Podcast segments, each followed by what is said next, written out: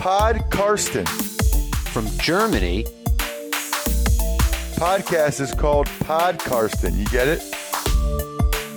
Listen to Pod Karsten. Carsten Keller ist vor Ort für Paddel Magazin.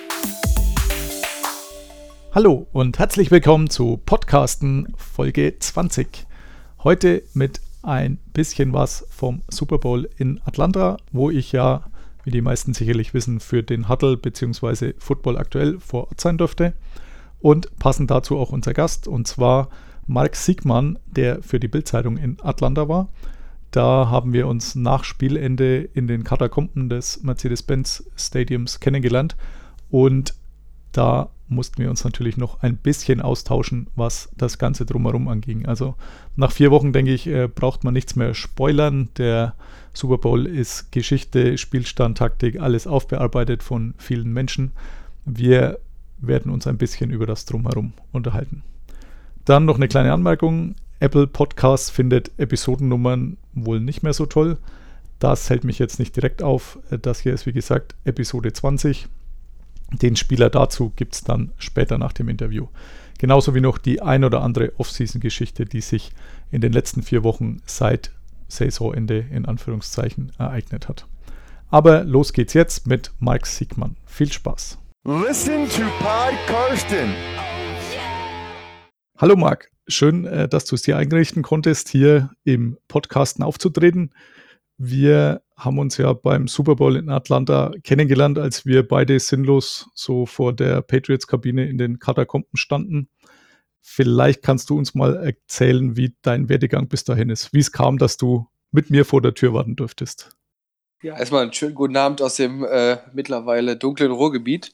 Ähm, so wie du es beschrieben hast, genauso war es. Äh, wie ich da gelandet bin, ist tatsächlich ähm, ein bisschen komplizierter. Ich bin in der äh, 11. Klasse rüber in die Staaten für ein Jahr, mhm. ähm, habe dann Highschool besucht und da auch erst den Football so richtig kennengelernt. Also man hat mal vorher irgendwann lief der Super Bowl mal noch im ersten nachts. Äh, da habe ich ihn mal geguckt und, und ein, zwei Mal, glaube ich, zu Pro 7 sein. Ich weiß es schon gar nicht mehr, wo es dann damals lief.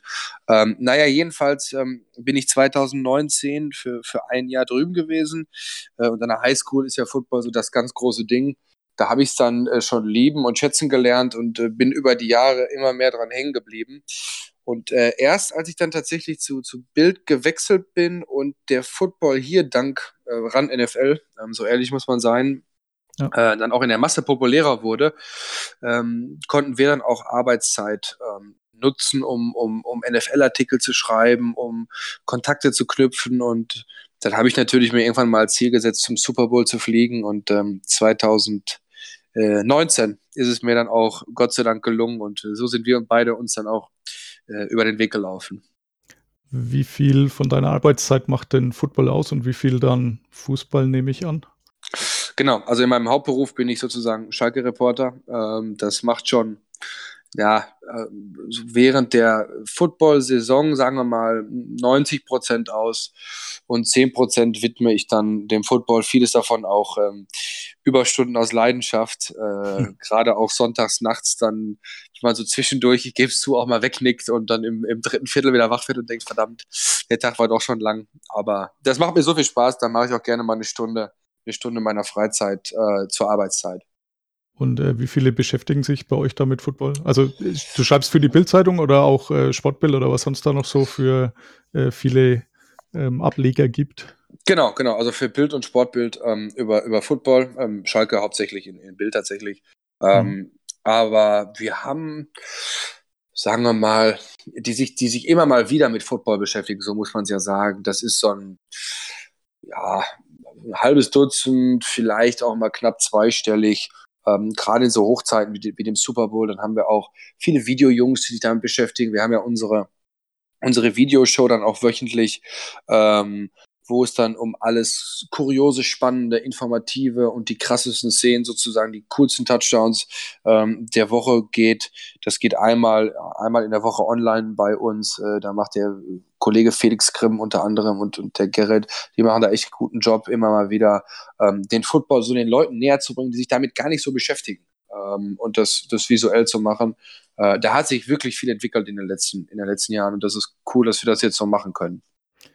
Trotzdem ist ja die Diskrepanz wahrscheinlich zwischen äh, Football und Fußball immens noch. Kann man das irgendwie abschätzen? Also, keine Ahnung, kommt auf jeden hundertsten Fußballfan dann mal ein NFL-Fan oder wie, wie ist das bei euch? Könnt ihr das irgendwie messen oder wollt ihr das überhaupt messen?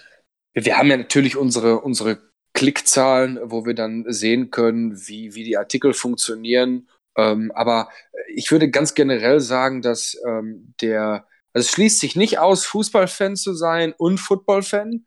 Ähm, mhm. Aber natürlich ist ja, der Fußball spielt eine überragende Rolle, eine überragende Bedeutung, gerade hier im Ruhrgebiet, aber auch bundesweit immer noch. Und trotzdem, wenn wir auch unsere Zahlen sehen und, und auch wie die, die Resonanz in sozialen Netzwerken ist, ähm, ist ganz klar, dass der Football in Deutschland also eine enorme Entwicklung genommen hat. Ich habe da mit Sebastian Vollmer vor dem Super Bowl drüber gesprochen und der sagte, hey, also der Hype war nach meinem Super Bowl-Sieg, dem ersten schon groß, aber man stelle sich mal vor, ich würde heute den Titel gewinnen. Das wäre nochmal ein ganz anderes Ding als, als vor ein paar Jahren. Und das stimmt auch. In den letzten fünf, sechs Jahren, das kannst du wahrscheinlich bestätigen, ist das Ganze enorm nochmal, ja, muss, glaube ich, sagen, explodiert tatsächlich. Ja, also habe ich sicherlich auch festgestellt. Ich meine, ähm, ich bin jetzt ein, zwei Jahre älter als du. Ähm, bin, bin, deswegen schon äh, irgendwie zwei Generationen vorher beim Super Bowl äh, nachts mal anschauen ähm, gewesen. Aber bei mir war es dann auch so vor, ja, jetzt knapp vier Jahren, als dann klar war, dass äh, die NFL jetzt auch im Free TV kommen wird, ähm, habe ich auch gesagt, das ist jetzt, wollte eh so immer ein bisschen Richtung Sportjournalismus machen, ähm, habe gesagt, das ist jetzt ein günstiger Zeitpunkt. Ähm, dass es natürlich so äh, explodiert, hätte ich jetzt auch nicht erwartet, aber es ist schon, ist schon krass, also wie viel mehr Leute mich jedes Jahr angesprochen haben auf, äh, dass sie jetzt am Montag frei haben, weil sie den Super Bowl schauen und ähm, ja, und auch dieses Jahr halt mit dem Chip dann erst recht. Das ist, es, das ist es ja auch. Also wenn ich überlege, wie viele, ähm, ich spiele Fußball noch so in der Kreisliga und wie viele von den Jungs gesagt haben, boah, ich bin so neidisch, dass du da hinfliegst und ja. bist ja irre und bring mir eine Cappy mit und, und, und dies und das. Also das ist mir vor, also da haben wir vor fünf Jahren, hätten wir kein Wort beim Training über American Football verloren. Heute kennen die nicht nur Tom Brady, sondern sie kennen Russell Wilson und, und Garoppolo und wie sie alle heißen. Und sie wussten selbst, dass Jared Goff Harry Potter-Fan ist. Also, das sind alles, das sind so Entwicklungen. Ich finde das cool. Ich finde es gut, dass der Sport diese, diese Entwicklung hier nimmt, ähm, dass wir auch kontrovers darüber streiten teilweise, weil für den Deutschen ja doch viele Dinge fremd sind, die da so passieren, sei es auf, neben dem Platz oder auch im, im, im Fernsehen. Aber ich glaube, man darf auch nicht so tun, als ob Fußball jetzt, äh, Football eine Konkurrenz zum Fußball wäre, sondern das ist ein Zusatz, das ist was Neues. Und so, so hat sich ja auch bei RAN, bei der Zone und auch bei uns, bei Bild und, und bei den vielen Podcasts und was es alles gibt, so hat sich ja auch etabliert. Und genauso soll es auch sein. Genau, also ernsthaft braucht niemand glauben, dass Football hier irgendwann Fußball ablöst. Ähm, Nein, wenn die, wenn die Fußballer so weitermachen, Fantinos, und, ähm, äh, äh, wie sie alle heißen und Millionensummen, die da hin und her geschoben werden, relativ unglaubwürdig, dann schießen sie vielleicht irgendwann mal selbst ins Knie. Da ist die NFL einfach ehrlicher. Die sagt, wir sind ein, ein Franchise-System, wir sind eine Unterhaltungsindustrie und äh, da gibt es halt Sponsoren und äh, die Spieler wechseln so, wie wir es wollen. Ähm, bis auf äh, bei den Pittsburgh Steelers jetzt ehrlicherweise. Aber aber ansonsten. Da können wir später nochmal drauf kommen auf die Pittsburgh Steelers. Ja, die zwei. Genau. Also der Football ist halt irgendwie, hm. irgendwie ehrlicher zum Teil in manchen Dingen. Die sind da nicht so äh, echte Liebe und so weiter, was ja gar nicht mehr so ist. Also im Fußball jetzt. Von daher. Auf jeden Fall ähm, ist das eher Richtung Business ähm, hm. ausgerichtet und man steht auch letztendlich dazu. Wo warst du denn äh, in der Highschool ähm, drüben, wenn ich fragen darf? In äh, Michigan. Ich war, äh, jetzt muss ich gerade überlegen, so eine gute, eine Stunde ungefähr nördlich von Detroit mhm. ähm, bin ich zu einer, man muss sagen, sehr guten Highschool, die über, Zusatz, über eine Zusatzsteuer finanziert wurde, weil auch eine relativ reiche Gegend, republikanisch angehauchte Gegend. Ähm, die, die, und ich war halt zu einer Zeit, wo gerade die, die Autowerke geschlossen hatten oder haben, die Finanzkrise und, und die Wirtschaftskrise, da Detroit und diesen ganzen äh, ehemaligen, jetzt ja Rust Belt nur noch genannt, also den rostigen Gürtel, ähm, extrem hart getroffen haben. Von daher, das war schon eine prägende Zeit, muss ich sagen. Ähm, aber auch eine sehr footballverrückte Gegend, obwohl die Detroit Lions so ziemlich das schlechteste Team der NFL, ich glaube damals sogar das schlechteste Team der NFL tatsächlich waren. Das könnte so die 016-Saison gewesen sein, so ungefähr. Es war das erste Jahr von Matthew Stafford. Der kam gerade vom College in äh, Georgia und äh, hat erst mal gemerkt, wie schlecht diese Mannschaft tatsächlich ist. Es war, es war sehr bedauernswert. Aber ich bin trotzdem ein bisschen hängen geblieben, muss ich zugeben. Also, das ist so meine. Ich träume irgendwann mal davon, dass die Lions im Super Bowl stehen, aber das wird vermutlich äh, nicht passieren. Ja, ist halt so ein Lebenstraum. Also äh, mein Lebenstraum Super Bowl hat sich dann doch dieses Jahr erfüllt. Äh, musste auch nur 42 Jahre drauf warten, wobei vielleicht ernsthaft 20 Jahre drauf warten, aber ähm, vielleicht klappt es ja bei den Lions dann auch irgendwann mal. Also ist das ähm, so, so ein bisschen dein Lieblingsteam oder? Ja, doch, man, ich bin, ich bin so ein Mensch, ich komme ja aus dem, aus dem Ruhrgebiet und dann ist man ja doch immer sehr lokal angehaucht. Also da, wo man herkommt, da wird irgendwie auch das Herz gelassen. Und das war bei mir auch so, als ich dann in, in Detroit war und wir die Spiele geguckt haben. Die haben zwar unfassbar auf die Nase gekriegt, aber äh, das ist, gefällt mir auch so ein bisschen. So Underdog und der junge Quarterback, der damals, da gab es ja noch die alten Rookie-Verträge für ein Heidengeld da irgendwie Ja. unterschrieben hat. Und der sich ja gemacht hat. Also trotz aller Querel, Querel, die es da so gab und Trainerwechsel. Ich glaube, Matthew Stafford ist unbestritten einer, sagen wir mal, zumindest der, der Top 10 Quarterbacks von der NFL mit, mit dem falschen Team vielleicht. Ja, Borderline Top 10. Äh, ich glaube, er war der vorletzte, meine ich, der einen dieser gigantischen Verträge noch gekriegt hat. Sam Bradford war Ja. der letzte, das weiß ich sicher. Ich glaube, der war sehr Ja. drauf. Also Ja, diese Ja. unfassbare Summe. Ich glaube 70 Millionen irgendwie maximal oder, oder, oder 60, ich weiß es gar nicht mehr. Es war auch ganz abstrus. Ich habe es nicht fassen können. Also da waren Ja, so es Fußballer fast arm gegen in dem Moment. es, es ist ja auch Schwachsinn. Also die, diese damalige Regelung, äh, dass der First Overall Pick gleichzeitig der bestverdienendste in seiner Sportart ist, die er aber in der Liga noch nie ausgeübt hat, das, das macht ja wirklich überhaupt keinen Sinn. Also nee, so gesehen kann ich diese Rookie Wage Scale, wie es denn heißt, äh, durchaus was abgewinnen. Ja. Total sinnvoll. Bin ich bei dir. Bin ich bei dir. Ähm, ja, jetzt habe ich gesagt, äh, wir haben uns in Atlanta kennengelernt. Ähm, Warst du vorher schon mal in Atlanta? Wahrscheinlich auch nicht, oder? Nee, gar nicht. Also ich habe nur mit unserem Fotografen darüber gesprochen. Äh, der war 96 bei der Olympiade in Atlanta und der war eigentlich nicht so richtig, sagen wir mal, äh, der hat mir nicht so richtig viel Mut gemacht, dass die Stadt besonders schön oder, oder sehenswert ist. Und ich muss sagen, ich war da ganz positiv überrascht eigentlich. Also ich hätte mir es, hätte jetzt schlimmer kommen können. Ja, also ich, ich fand es jetzt grundsätzlich nicht verkehrt. Bei mir war Atlanta so auf der Liste der Städte, die ich irgendwann noch besuchen wollte, ziemlich weit oben. Also Chicago und Atlanta waren so die zwei. Oh, Chicago deswegen- ist super. Chicago, Ja, das, das ist genial. Windy City, meine Lieblingsstadt, wirklich super. das habe ich, hab ich wirklich schon so oft gehört. Also Chicago wäre auch an eins gewesen, Atlanta an zwei.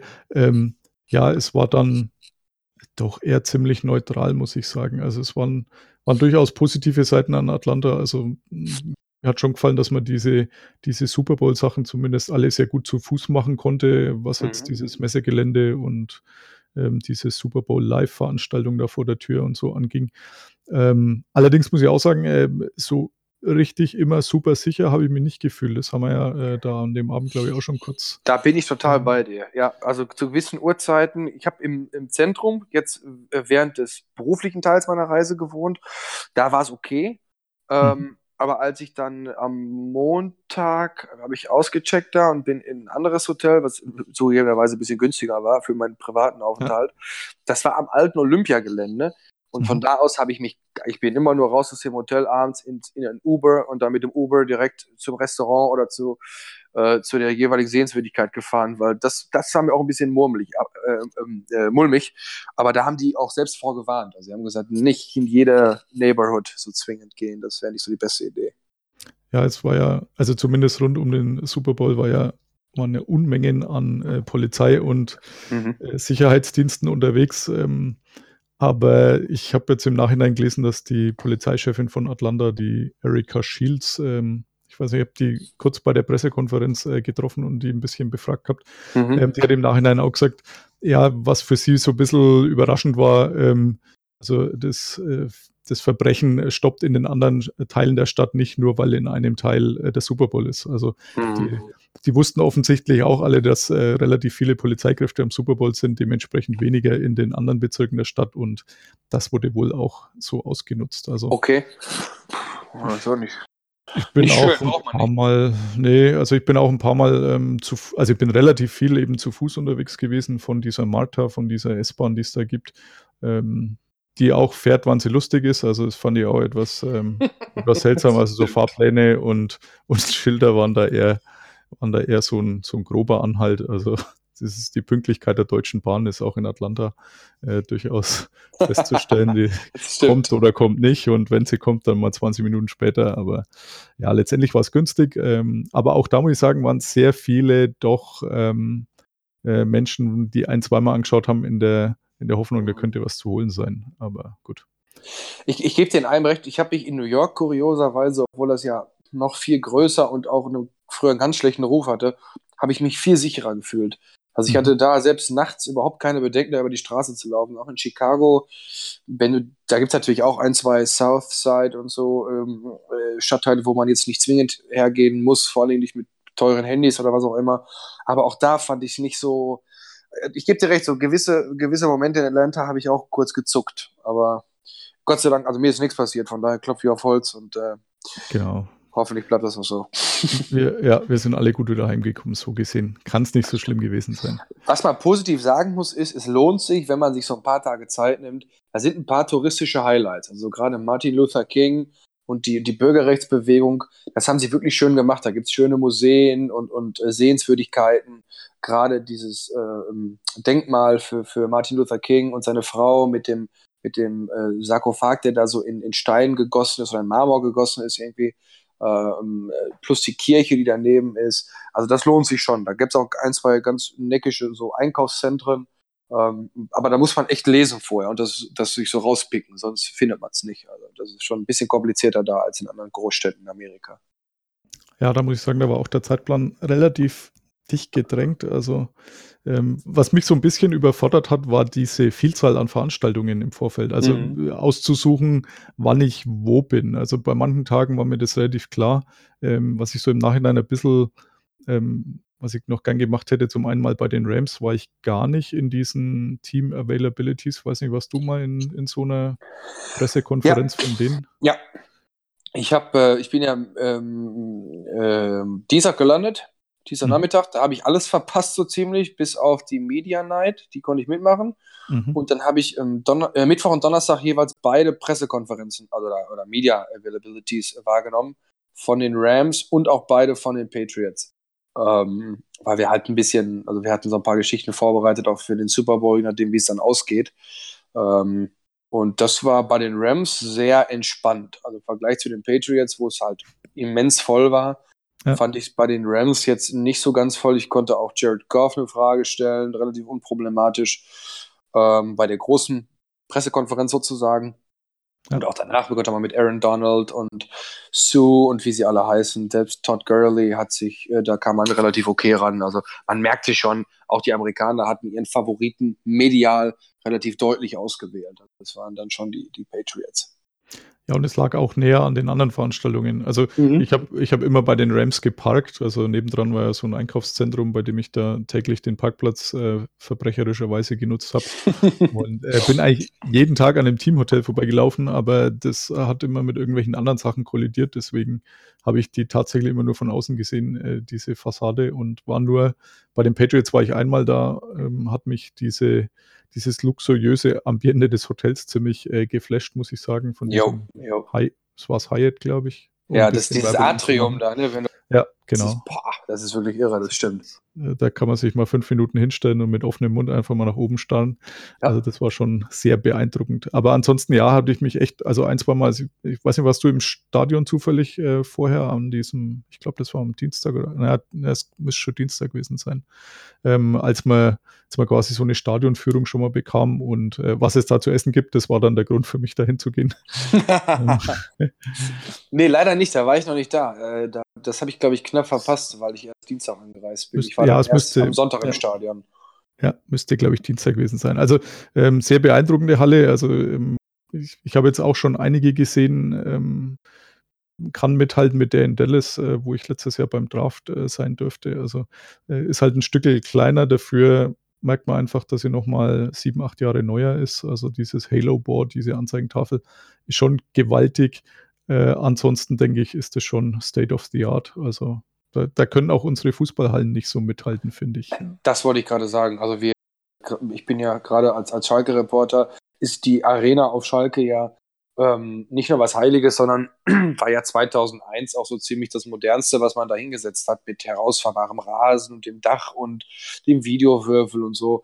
Aber als ich in diesen, also noch nicht mal als ich ins Stadion Innere gegangen bin, sondern nur in diesen Rundlauf sozusagen, wenn man da reinkommt Ja. und die schiere Höhe sieht und, und die Rolltreppen, die sich da, die sich da über gefühlte, weiß ich nicht, 50, 60, 70 Meter erstrecken. Ich weiß gar nicht, wie lang die tatsächlich sind, aber auf jeden Fall äh, gefühlt unendlich oft fuhren wir ja hoch, bis wir, ähm, bis wir dann auf unseren, auf unseren Presseplätzen waren und diese, die Absperrbänder vor diesen, ich sage jetzt einfach mal Fressbuden und, und äh, da konnte man mit, mit Visa bezahlen, Mobile Pay und überall hing Fernseher. Also die, die kuriose Szene habe ich tatsächlich im, im zweiten Viertel erlebt, äh, als ich dann äh, zur, zur Toilette wollte und die, die äh, Fans wollten da nicht reingehen, weil draußen hingen die Fernseher.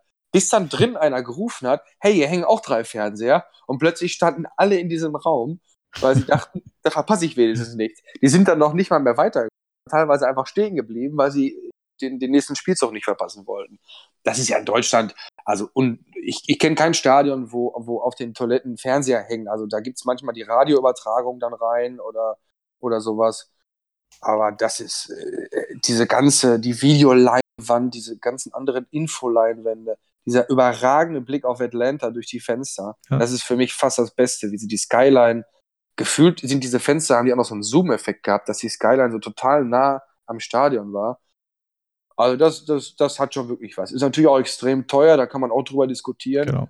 aber es ist schon, also ist schon schön gemacht, muss ich, finde ich schon. Also das ist, das wird man in Deutschland auch so nicht bauen, weil die Leute, in, in Deutschland ist das im Fußball, das ist ein anderes Ding, das wollen, das will man hier nicht und das kann man, glaube ich, auch gar nicht refinanzieren.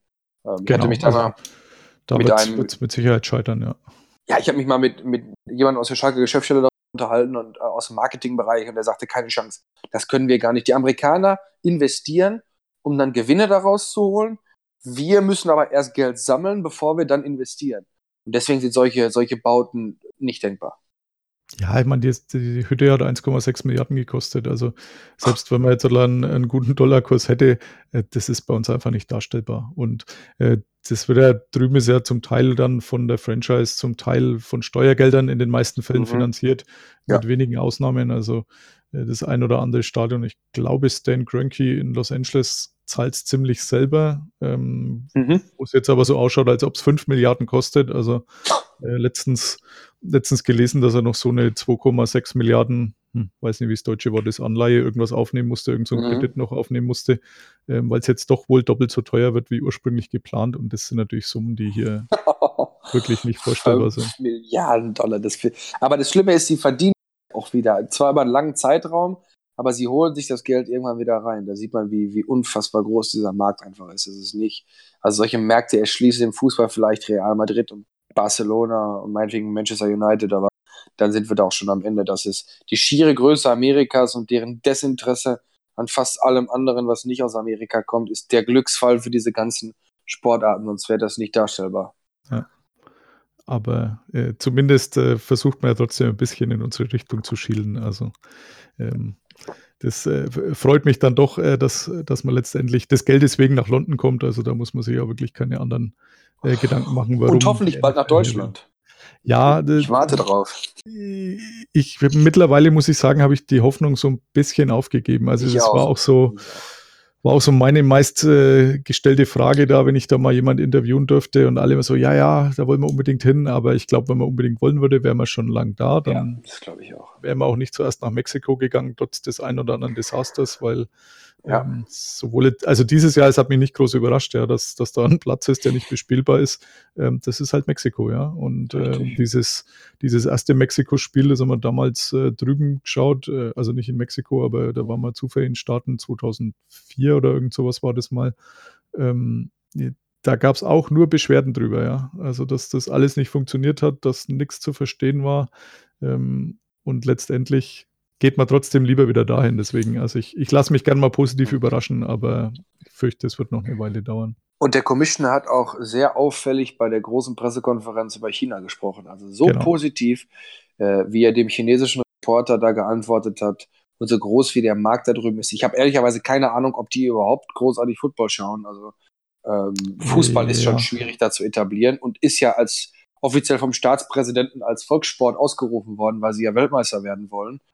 ähm, 2030, glaube ich, spätestens wollen sie Weltmeister werden. Schauen wir da mal. Aber da ist natürlich so viel Geld zu verdienen, das ist mit Europa nicht Genau. zu vergleichen. Also da, da 1, was haben wir jetzt? 3 Milliarden, 4 Milliarden.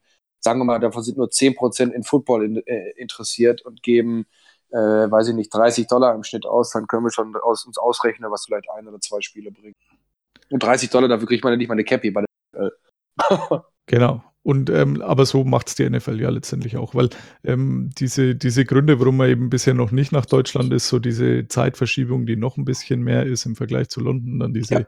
Sprachbarriere, das ist alles noch wesentlich leichter bei uns wie dann in China. Und äh, gerade diese Zeitverschiebung, also die müssten, glaube ich, in China, habe ich irgendwo gelesen, irgendwann äh, ganz, ganz früh am Morgen spielen, Ortszeit, damit es zu einer tragbaren Zeit im amerikanischen Fernsehen kommt. Also da gibt es eigentlich nur Hürden, Luftverschmutzung, sonstiges, Mhm. aber das ist alles egal, wenn es ums Geld geht. Deswegen, ja, Der, Amer das Amerikaner Kapitalist, das zieht er durch. genau. Also vor allem äh, Roger Goodell und Co. und ja. Also, total. Wenn es da Dollar zu verdienen gibt, dann ist man dabei. Und ist ja auch nicht kritiklos. Also in Amerika gibt es ja durchaus äh, Leute, deswegen gibt es ja immer wieder diese, diese Gegenprojekte, wie jetzt im Moment, ähm, dass man versucht, eine andere Liga zu etablieren, weil der ein oder andere damit natürlich auch Geld verdienen will. Da machen wir uns nichts vor. Klar. Aber äh, diese Dimension schon kritisch sieht, die da mittlerweile, die da mittlerweile passiert. Denn Diese Diskussionen, die sind zwar kleiner als hier, was, äh, was das angeht, äh, im Vergleich zum, zum Fußball hier und, und sowas. Aber die gibt's auch, die gibt's auch drüben, dass die Leute dann lieber College Football schauen oder, oder ähm, ihre, ihren Kindern oder Enkelkindern da beim Highschool Football, weil sie damit auch schon nicht mehr so richtig viel anfangen können. Also ich bin mal gespannt, wann das, wann das mal ein großes Thema wird. Irgendwann wird's kommen. Glaube ich auch, aber auf der anderen Seite ist es auch Jammern auf hohem Niveau, weil die, die Einschaltquoten, also wenn man schaut, letztendlich, letztendlich, obwohl mittlerweile ja genug über Internet sonstige schauen, was so nicht gemessen wird, aber bei den Fernseheinschaltquoten, äh, wenn man, wenn man das Jahr schaut, 2018, ich würde mal vermuten, die Top 5 sind wieder irgendwelche Football-Geschichten. Und Vermutlich. solange sich, solange sich das nicht ändert, werden da auch riesige Verträge weiterhin kommen mit äh, irgendwelchen Milliardensummen für Übertragungen und dann äh, ist das alles, wie gesagt, Jammern auf hohem Niveau. Das stimmt, da gebe ich dir recht. Jetzt äh, gute Überleitung zu einem der Themen, das die NFL auch so ein bisschen gejuckt hat, ähm, seit wir mit dem Super Bowl jetzt dann fertig sind. Ähm, auch bei der Pressekonferenz von Roger Goodell kam es ja mal auf, diese Colin Kaepernick Geschichte mit den Protesten, wo man dann auch so diese Querverbindung zu eben Martin Luther King und Stadt der Bürgerrechte gezogen hat. Ähm, die hat er ziemlich abtropfen lassen, der Herr Goodell, wie er das in solchen kritischen Fragen auch macht. Ähm, mittlerweile hat man jetzt versucht, das ähm, Problem komplett aus der Welt zu schaffen. Da gab es ja dieses Settlement letzte Woche. Ähm, wie, wie ist deine Meinung dazu? Bevor meine negative Meinung kommt, lasse ich gleich mal anklingen. Ja, meine ist auch nicht viel anders. Ich, ich finde, dass die NFL das alles sehr, sehr ungeschickt, ungeschickt ähm, kommuniziert und, und, und geregelt hat in den letzten Jahren. Also man, äh, man, man muss vielleicht vorab sagen, man kann sicherlich darüber streiten, ob Colin Kaepernick jetzt ein guter, ein richtig guter, ein, ein Top-Quarterback ist. Ähm, Seine Werte, da kann man alles drüber diskutieren. Aber so schlecht wie sie, wie sie ähm, die ganze Bewegung, äh, die dann entstanden ist und die jetzt ja leider wieder abgeebbt ist, ähm, gehandelt haben. Also, dass, dass da ein paar ähm, schwarze Spieler auf die Knie gehen und schon bricht in der NFL völliges Chaos.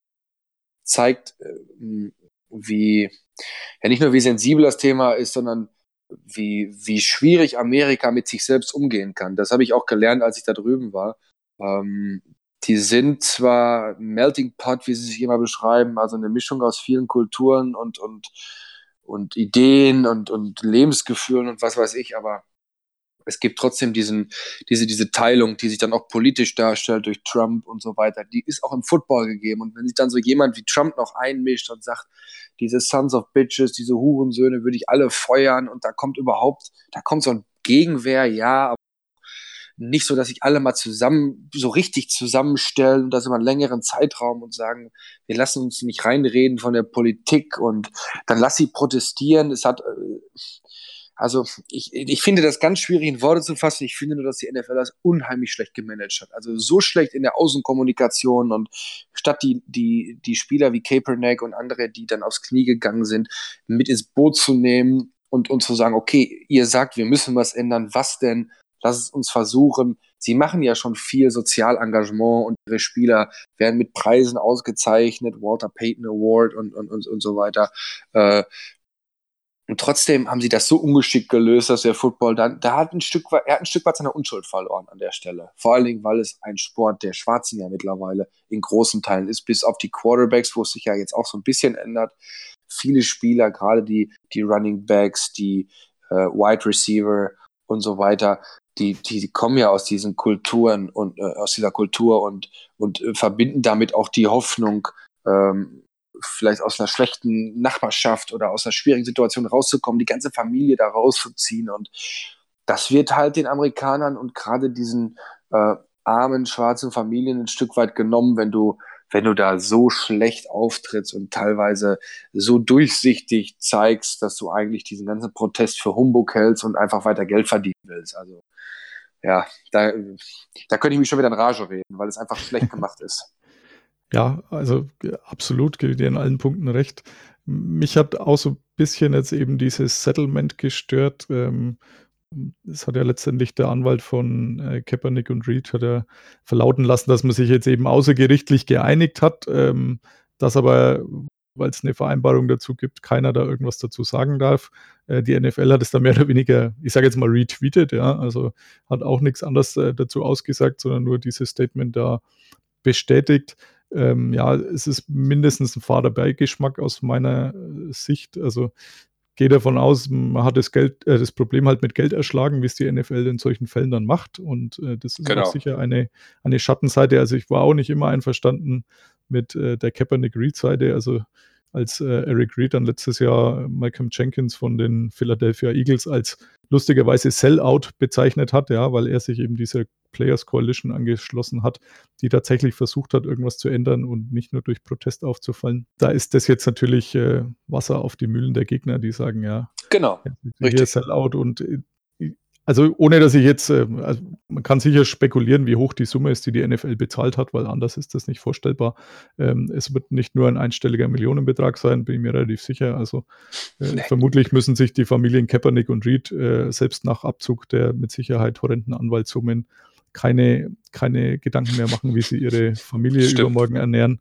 Ähm, ja. Also musste Kaepernick nach Nike sowieso nicht mehr, der Deal war genau. ja auch. Das sind auch alles so Dinge, das ist so, beide Seiten haben es irgendwie für sich persönlich genutzt und weniger, um da eine konstruktive Lösung zu finden. Und das finde ich, das finde ich einfach schade. Und trotzdem bleibe ich dabei, dass die NFL mit ihrer, ja, auch die, die Teambesitzer, die dann teilweise eine relativ krude Rolle einnehmen, also statt das vernünftig zu lösen, sich an einen Tisch zu setzen, aber das ist ja bei uns in vielen Fällen auch nicht mehr möglich. Von daher äh, muss man die Kritik vielleicht genereller äh, formulieren. Trotzdem ist es, ist es schlecht gemacht und man ble es bleibt so ein, so ein fader Beigeschmack, finde ich. Sowohl bei dem Settlement, da bin ich ganz bei dir, als auch bei der gesamten, gesamten, ähm, dem gesamten Umgang mit diesem, mit dieser Problematik, weil sie, sie kommt ja letztlich aus der Gesellschaft. Also der Football hat ja nicht beschlossen, plötzlich gutes Herz zu entwickeln und mal zu protestieren, einfach weil er, weil er Lust und Laune hat, sondern weil da einfach viele Dinge in Amerika diametral falsch laufen und, und nicht angegangen werden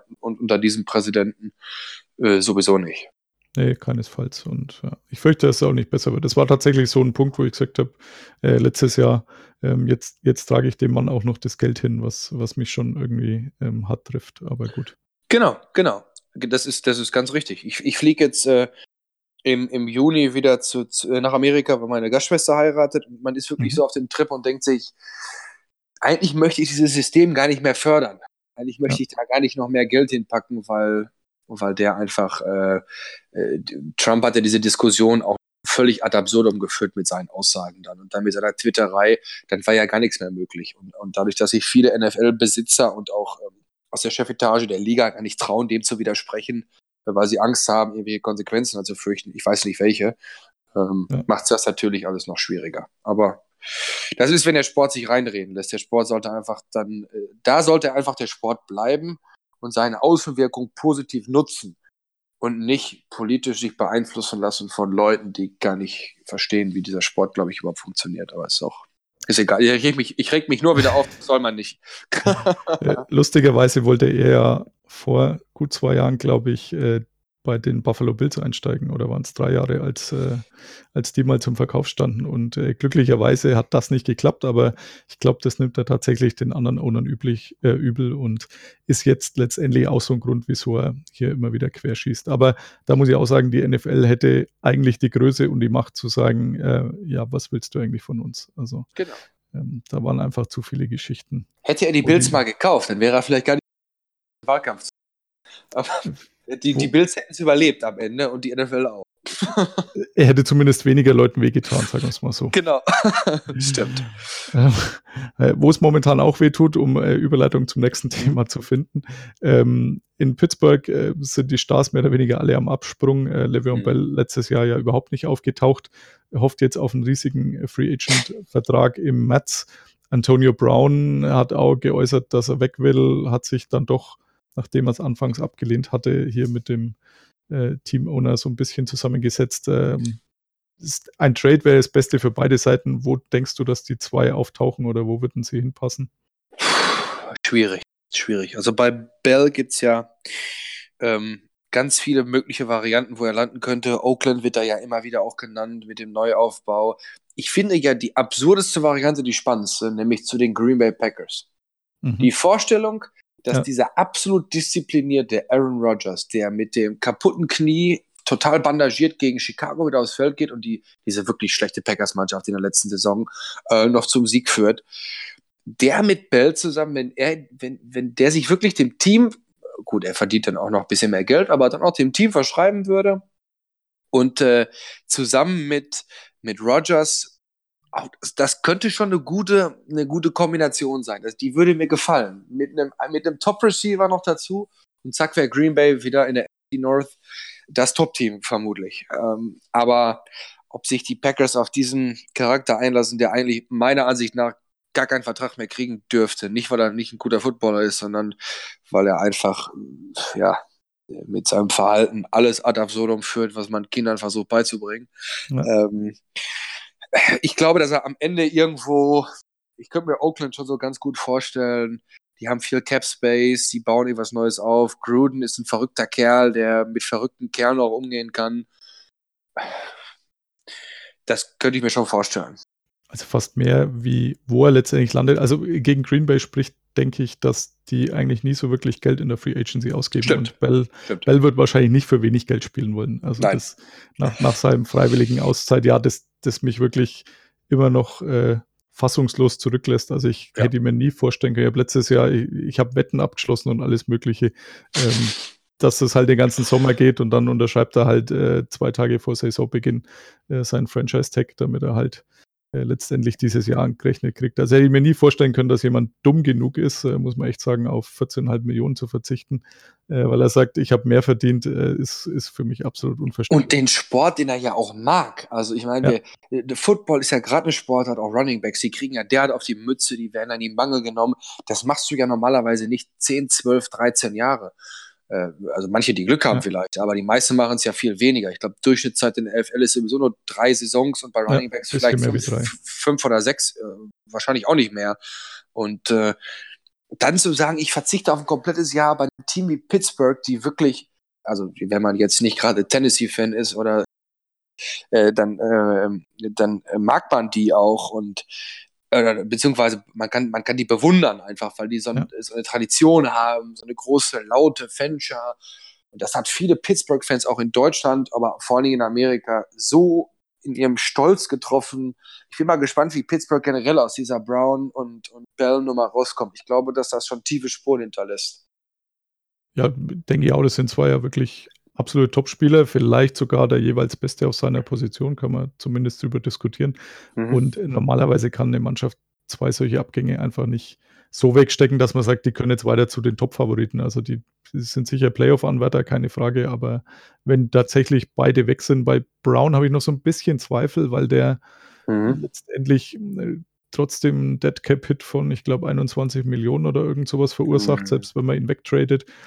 Das ist eigentlich wirtschaftlich gesehen ziemlicher Schwachsinn, den gehen zu lassen. Stimmt. Selbst wenn man einen First-Round-Pick kriegt, aber 21 Millionen dafür, dass er dann irgendwo anders aufläuft, ähm, macht, macht eigentlich wenig Sinn. Ja, das Ding ist ja, du musst ja haben, dass, dass sowas ähnliches passiert wie mit Bell. Dass du, da, dass du da einen Spieler hast, also natürlich, dann gibst du, musst du dem kein Geld zahlen, aber du kommst ja aus dieser Zwangsjacke nicht raus. Und das ist Ja. das, was ich fürchte, neben dem sportlichen Verlust.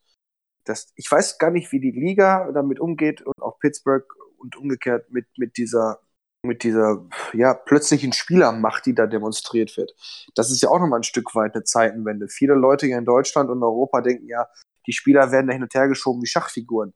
Das ändert sich ja, oder hat sich ja schon geändert in den letzten Jahren. Und Ja. Bell ist, glaube ich, der Höhepunkt dieser, dieser, mit seinem Berater dann auch, die auch da eine gewisse Rolle spielen, mit dieser Macht zu sagen, du, dann spiele ich halt nicht, dann, dann, dann bleibe ich halt draußen.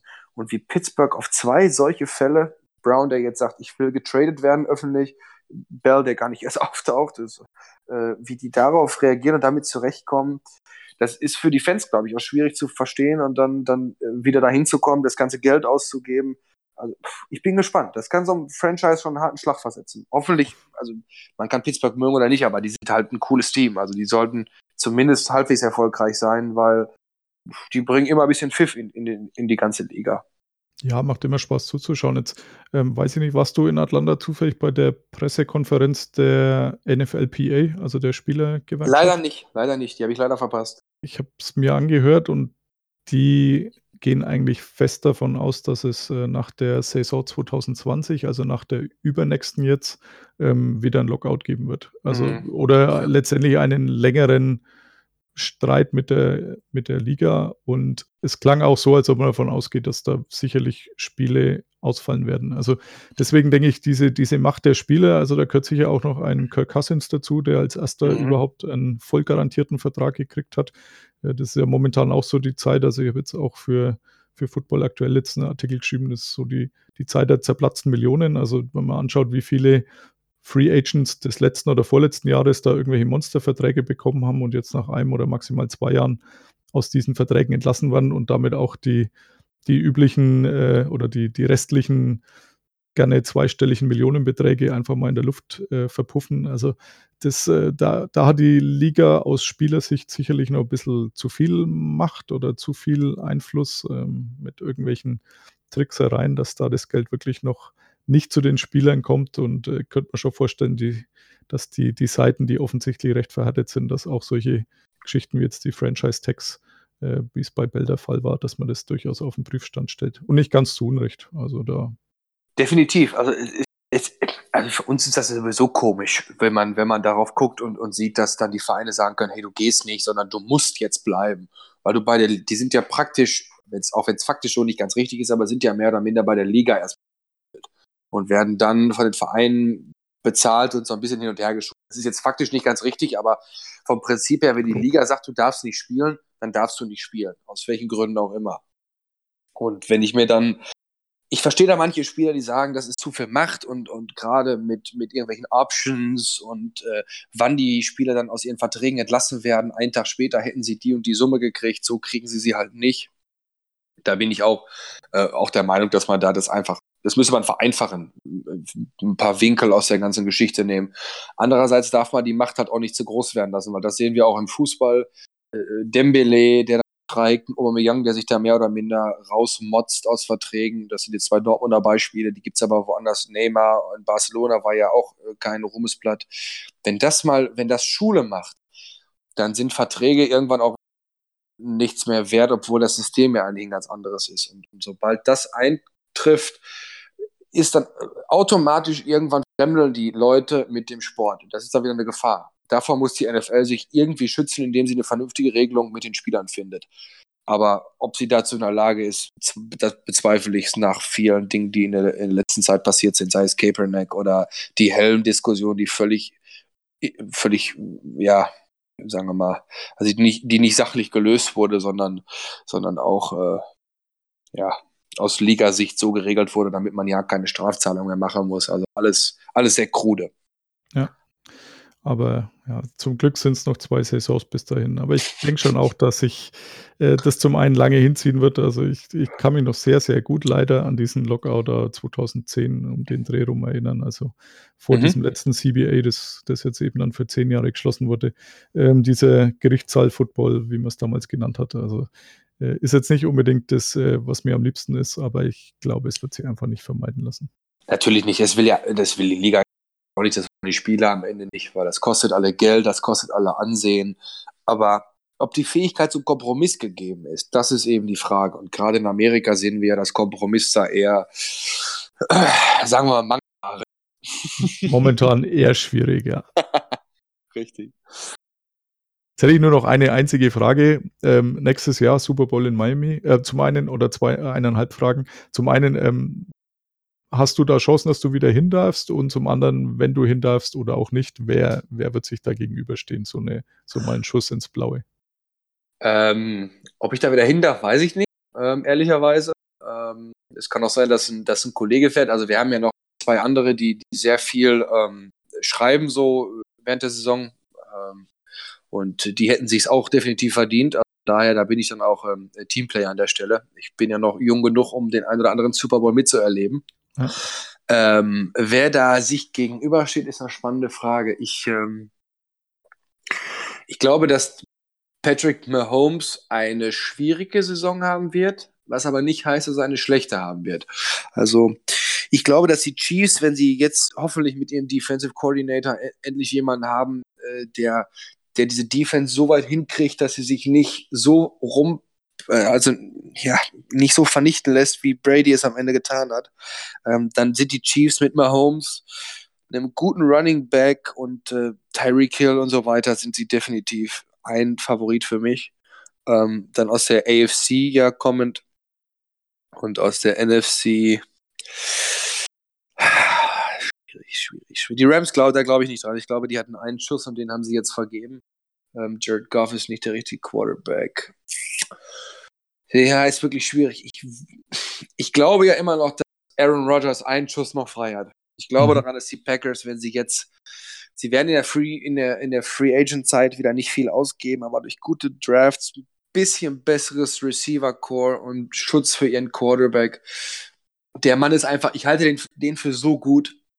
So Green Bay gegen Kansas fände ich schon, fände ich schon ein spannendes Duell. Das wäre so ein Generationenduell, aber auch, ja, das hätte was. Also die beiden, mein Tipp ist Green Bay gegen Kansas. Das wäre vielleicht auch das Offensivspektakel, das uns dann ja dieses Jahr ver, verwehrt blieb. Ja, Was- ja, da, stimmt. Was mich jetzt aber auch gar nicht gestört hat. Also ich wurde jetzt wirklich schon, also im Nachhinein sehr oft, also, wow, du warst beim Super Bowl, aber war doch ein scheiß Spiel. Und ich so, ist mir egal, meine Mannschaft hat gewonnen. Also wenn es andersrum 13-3 ausgegangen wäre, hätte ich mich geärgert, aber so, pff, Nee, ich fand's, mich hat's genervt. Ich bin ehrlich, ich bin ja weder Patriots noch, noch Rams-Fan und ich fand's ganz fürchterlich, wie schlecht die gespielt haben, beide. Also, also die Patriots haben es ganz abgezockt gemacht, da- das muss man, keine Frage, Belichick hat die so ausgekontert und so ausgetrickst, aber ich hätte mir schon, also wenn, wenn äh, Goff diesen, dieses eine Ding in die Endzone da vernünftig wirft, den er da im Schneckentempo Ja. äh, schmeißt, wenn der ankommt, wird das ein ganz anderes Spiel. Ähm, aber deswegen werde ich in meinem Leben auch nie Rams-Fan, weil das haben sie mir, das haben sie mir versaut.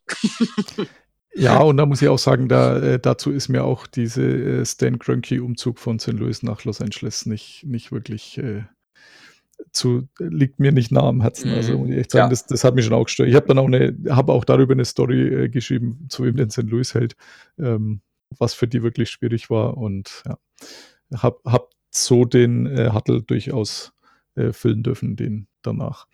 Ähm, okay, gut. Äh, meine Prognose, äh, Patriots, weil sie immer dabei sind. Und dann, dann hoffe ich nur auf die Dallas Cowboys, nachdem das mein Korrespondententeam ist und da auch so ein bisschen das Herz noch mit dran hängt. Also, Okay. aber ähm, ich, ich werde es mir ziemlich sicher nicht live anschauen können ähm, nächstes Jahr. Äh, mein, mein nächstes Ziel, abgesehen von London, äh, Tottenham, hoffe ich mal in diesem Jahr. Und Wenn ansonsten. es mal fertig wird. Ja, bis dahin sollten wir es dann doch mal schaffen. Ja. Hoffentlich. Ansonsten wird es halt das, ich glaube, zwölfte Mal Wembley bei mir. Und äh, ja, und ansonsten Las Vegas Draft nächstes Jahr wäre so mein, mein Ziel. Auch nicht schlecht. Wo sind wir denn 2022? Äh, warte mal, 2021 eigentlich. Äh, das ist noch nicht raus. Äh, meinst du Super Bowl oder meinst ja, genau, du Super Bowl 2021. Äh, Wo sind Tampa. wir denn da? Tampa Tampa. Bay? Auch äh, war ich schon Ah. mal im Stadion, hm, muss man nicht unbedingt hin. Auch Miami. Miami war ich vorm Umbau drin, also jetzt mittlerweile schaut es ja wirklich sehr viel besser aus. Da war ich vorher zweimal. Ja. Tampa Bay einmal vor gut zehn Jahren, das schaut noch genauso aus, das Stadion. Also pff, keine Ahnung, warum Ja, man da Tampa Bay wird mich jetzt auch nicht so reizen. Wann ist denn, wann ist eigentlich äh, ähm, in Las Vegas, wann sind die dran? Die müssen, haben die, Die, haben noch, die haben offiziell noch keinen. Äh, aber die, die wollten sich also bewerben, 20 ne? oder wie war das nochmal? Ich Ja. weiß es gar nicht mehr so ganz genau. Ich habe irgendwas Und- gelesen zuletzt. Neues Stadion bedeutet ja immer auch, man kriegt einen Super nee, die, äh, die Aber es Rams, ist jetzt meinte ich. die Rams, äh, Quatsch, Die sind Rams danach? bauen, ja, die sind danach dran irgendwann, ne? genau. Genau. Jetzt, 20 Miami, 21 Tampa Bay, 22 Los Angeles, 23 New Orleans. ja, da muss ich hin. Also 22 Los Angeles, das Ding muss ich sehen. Das, das kostet so viel, so spektak äh, spektakulär werden. Also 2022 äh, verabreden wir uns dann wieder für Los Angeles. Ja, oder 24 Las Vegas. Also Los Angeles an sich, das Stadion wird natürlich schon geil, äh, habe ich Ja. gesagt, aber äh, verkehrsmäßig hätte ich da jetzt schon Angst, muss ich sagen. Also das äh, Ah, okay, ja, da- ja, okay. da fehlt mir wahrscheinlich die Martha. New Orleans äh, wäre auch mal eine Reise wert, habe ich schon öfters gehört. Ah, okay. Also ich glaube, wir können uns auf alle drei einigen. Wir, wir gehen, ja, ja, also ich, äh, New Orleans, Las Vegas ist es alles schön. ja, also ähm, Las Vegas war jetzt echt auch schon mehrmals und ähm, Okay. freue freu mich jetzt schon auf nächstes Jahr April, muss ich echt sagen. Ja, Also, da bist du mir was voraus, da war ich noch nicht. Also äh, Kalifornien ja und, und so die Ecke, aber äh, Las Vegas ist ja dann, äh, ist es Nebraska? äh, Nevada. Äh, Nevada, genau, Nevada. Äh, da war ich tatsächlich noch nicht. Nebraska, Nevada. Ja, dann, dann kratzt ein bisschen bei der Bildzeitung, dass auch unbedingt mal einer zum Draft muss und dann können wir uns da schon mal treffen. ich gebe mein Bestes, ich werde es mal vorschlagen. Ja, es klappt. Also man kann da wirklich äh, viel, viel machen. Also gefühlt war ich da der einzig Deutsche, muss ich sagen, beim Draft. Ähm, Okay. Das ist aber ein guter Tipp vielleicht. Also beim, beim Super Bowl waren wirklich verdammt viel Deutsche jetzt, hätte ich Das jetzt so nicht gedacht. Das stimmt. Aber beim Draft äh, habe ich, glaube ich, keinen getroffen. Oder Okay. zumindest nicht bewusst. Also so Ich gesehen, Ich gebe es morgen mal in die Chefredaktion. Geheimtipp. so, machen wir das, ja. Draft. Super. Dann äh, danke ich dir recht herzlich, Marc. Äh, sind uns doch, glaube ich, fast auf eine Stunde gekommen. Aber so fliegt die Zeit äh, mit, mit Football immer wieder vorbei. Das stimmt. Ja, lieben Dank, dass du mir so lange zugehört hast. Das ist Ja, äh, sehr gerne. auch nicht immer Also, einfach. Ja, äh, kein, überhaupt kein Problem. Nee, hat Spaß gemacht und äh, gut, äh, deine Sachen gelesen habe ich jetzt natürlich eher selten, muss ich zugeben, nachdem äh, die Bildzeitung jetzt auch nicht ganz vorne bei mir ähm, im, im Abo-Schatz steht, aber ich hoffe, du wirst Das wird sich hoffentlich ändern nach diesem Podcast. Ja, äh, mit Sicherheit. Die meisten Äh, wink, wink. Tatsächlich noch äh, free, also die sind äh, nicht hinter der Bezahlschranke. Von Ja, dann. daher kann die dann jeder lesen. Genau, dann äh, werde ich doch mal vielleicht den einen oder anderen mehr lesen. Ich werde sie dir per E-Mail zuschicken. Sehr gern. Sehr Gut. schön. Dann, ja, mach's gut und ja, äh, spätestens dann äh, beim Draft in Las Vegas nächstes Jahr. Alles klar. Besten Dank und dir einen schönen Abend noch. Dankeschön, ebenso. Ciao. Ciao. Listen to Pod Karsten. Das waren also Marks und meine Erinnerungen an Super Bowl 53, an Atlanta und einiges mehr. Was ich bisher noch nicht erwähnt habe, ihr könnt ihm natürlich auch bei Twitter folgen unter siegmann-m.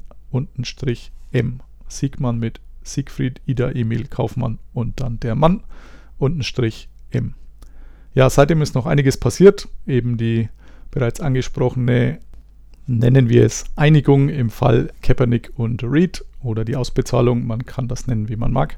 Aber die Geschichte, die wahrscheinlich am meisten Wellen geschlagen hat, ist Robert Crafts Besuch im Massagesalon in Jupiter, Florida, im Spa in Anführungszeichen. Also wer das Bild äh, des Etablissements von außen gesehen hat, weiß, dass das nicht besonders viel hermacht.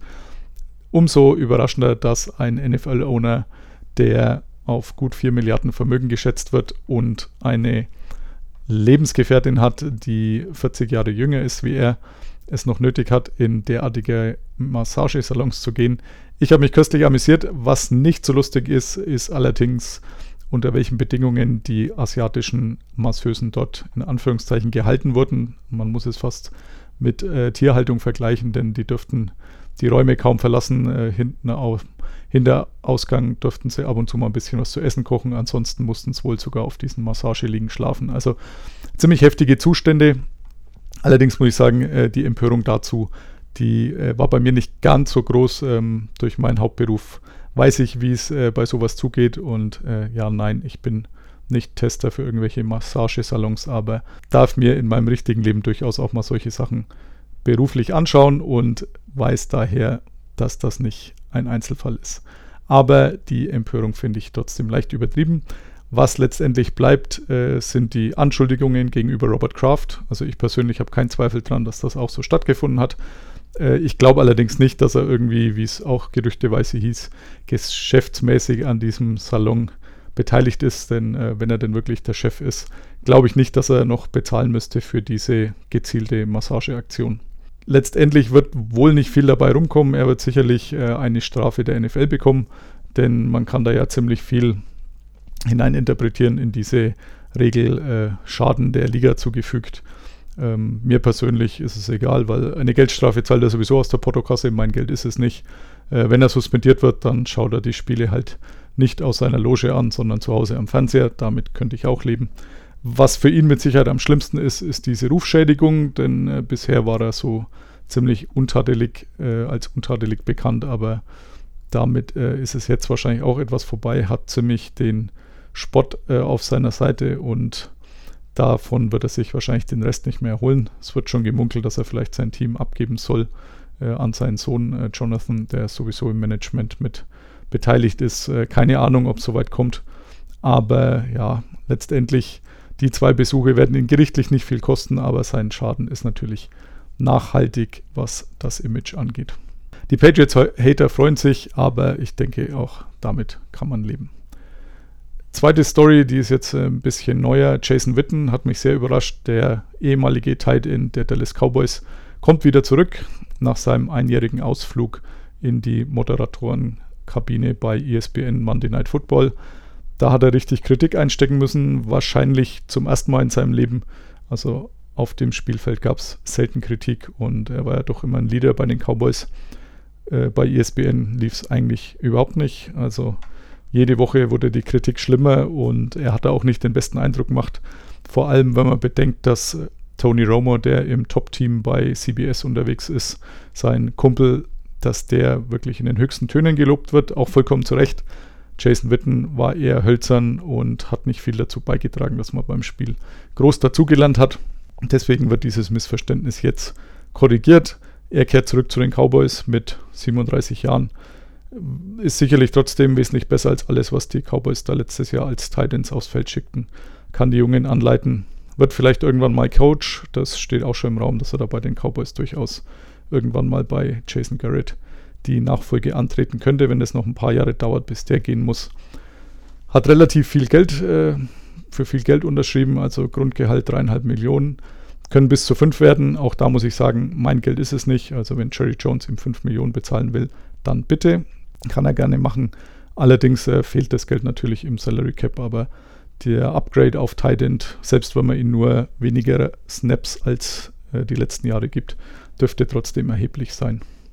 Fehlen dann bei den Cowboys sowieso wieder einige, also ein David Irving, der jetzt Free Agent gewonnen ist, der absolut unzuverlässig war, dauernd mit Drogen und Off-the-Field-Issues, Off-the-Field-Issues zu kämpfen hatte, äh, ist mal wieder suspendiert worden, diesmal auf unbestimmte Dauer, genauso wie Pats Rusher Randy Gregory.